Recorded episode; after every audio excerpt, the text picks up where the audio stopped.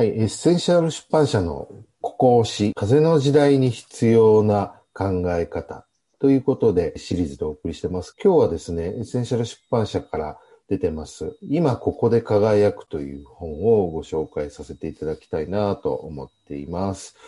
本当に風の時代っていうのは、まあいろんな考え方あるんですけども、どんどん価値観が変わってきて、特に個性が大事になってくる。一人一人が輝いていく。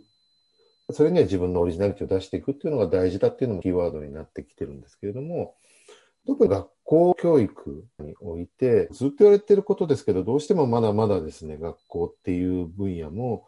新しい価値観に変わっていけないところが多くて、まあそんな中でこの今ここで輝くの主人公である井本春久先生というカリスマの数学教師の方がいらっしゃって、その方のドキュメンタリーの本なんですけども、ここにはむちゃくちゃ風の時代に参考になるようなヒントがたくさんあってですね、学校の先生だけではなくて、親であったりとか、まあ大人、何らかの形で教えるようなことがある方々には、すごくヒントになる本だなというふうに思っています。今ここと僕らは通称で呼んでるんですけれども、ここ押しポイント、どこにあるでしょうか？一番のポイントは、ジャッジしないっていうところで、いい先生であろうとか、いい親であろうとすると、いいところを伸ばしてあげようみたいなことを考えがちだと思うんですね。もちろんいいところを伸ばすって悪いことじゃないと思うんですけど、そこにいいって決めてる、その判断してる側のジャッジが入ってしまっているから、もうそもそもいいとか悪いじゃなくて、その子が自然とそのままに伸びるっていうことが一番の幸せなんじゃないかっていうふうに、湯本先生が言っている。まあ、言い方としては、伸ばさないよ、伸びるんだよっていうような言い方をするんですけど、そこが一番多くの方に知ってほしいポイントだなというふうに思ってますね。うんまさにそのありのままをただ承認するっていう、だからそこに本当に判断しないで、これが本当に鍵であり、一番難しいところでもあるんですけど、ありのままを承認するっていうことを、まあ、井本先生は本当に生き方、あり方としてやってらっしゃる方なので、結果的にそれで子供がどんどん輝いていくっていうこと、まあ、奇跡の教室って言われてますけど、そういうミラクルがたくさん起こってるんですよね。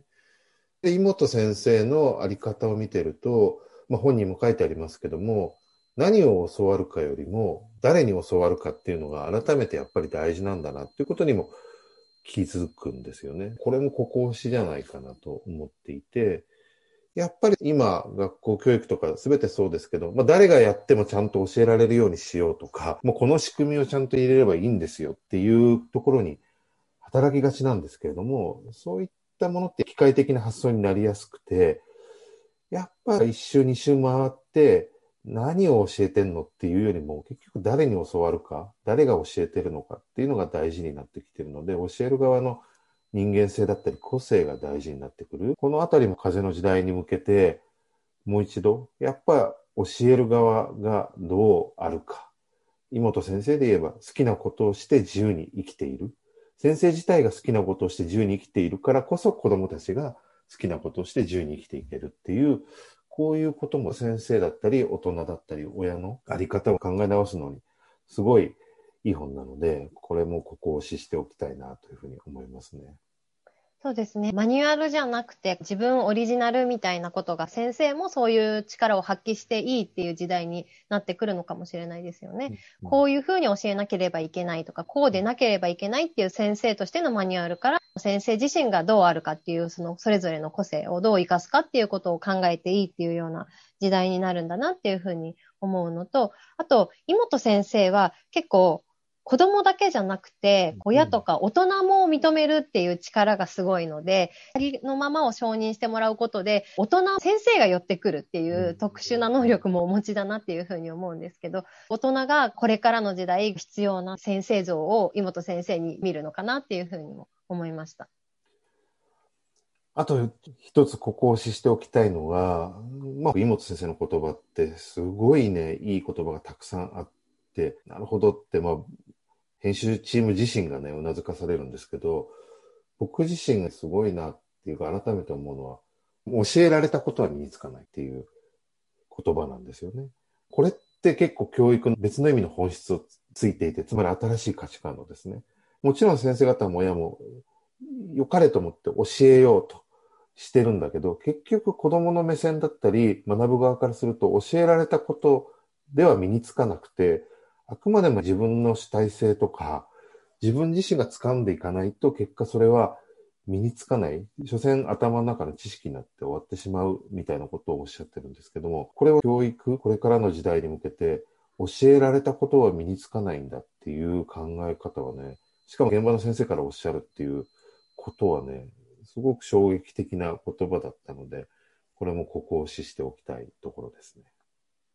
本当にそうですね。自発的に学ぶことの力みたいなのも感じさせられますよね。あとは著者の太田さんが、この芋煮流の教育観みたいなのをいろんな先生が持つことによって、意外とあっさり日本の教育は変わるかもしれないっていうことをおっしゃっていて、本当にその通りだなと思って、仕組みを大きく変えようとするっていうよりも、その一人一人の先生たちのその意識とか思いっていうのがこう、ちょっとだけ変わるっていうことによって大きな改革になるなっていうのを思って、それはあり方で生きるの大久保寛治さんも同じように言っていて、結局不正をしたりとか組織が腐るっていうのは、組織が腐るんじゃなくて、組織の中にいる人が腐るわけだから、そういう思いを持たないような人になることで、組織は腐らないっていうようなことを言ってると思うんですけど、それと全く同じだなと思って、制度を変えるとかっていうことじゃなく、人がより良い方に多くの人がポンって変わるだけで変わるっていうのは、すごいいい発見だったなっていうふうに思いました。うん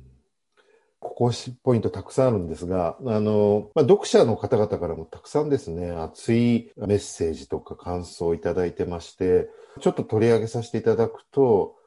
例えば私は今、プログラミングを小学生に教える仕事をしていますと。で、その中でやる気のない生徒がいますと。